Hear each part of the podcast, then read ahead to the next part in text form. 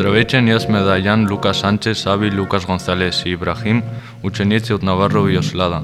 Този проект се казва Пампона Каст и след малко ще приказваме за някакви факти и подробности. Ще приказваме за един площад на име Реколетас. Този площад се намира в центъра на старата част на Пампона. Я близо до Ла Таконера хотел Tres Reyes и Кая Майор. В центъра на площада има един голям фонтан и също има една висока сграда. До нея, като пресечем пешеходната, ще намерим известния парк на Таконерата. Този парк се казва Каша де los. Освен всичко това, също има една църква Сан Лоренцо. Има също още много интересни работи и ви препоръчвам да идите. Този площад е от 17 век и в тези години е било забранено конструкцията на други сгради. Площада беше купен за 12 000 песети в 1974 година. Този площад, Пласа Ла Реколетас, също може да се казва Пласа Лос Ахос. Ахос на испански означава чесън.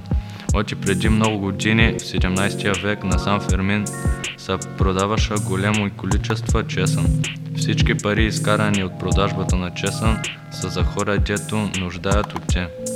Как казвам, преди в този площад има един фонтан, в Пампона има 4 и един е в Пласа Реколетас. Конвента на Устина Реколетас се направи в 17 век и фачадата е много подобна на църквата де Лос Падрес Кармелитас. Вътре в нея има много важни работи и е забранено влизането в нея. Преди малко приказвах за една висока сграда. Сега сграда в миналото беше използвана като затвор. Ние ви препоръчваме да си направите една снимка до фонтана.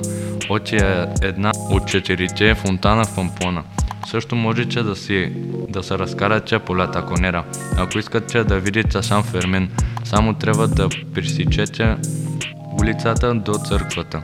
И за последно, ако идиш до края на улицата на Кай Реколета, ще видиш една уникална гледка, където ще можеш да видиш други квартали, като например Рочапян, Швайн и Сан Хорхе.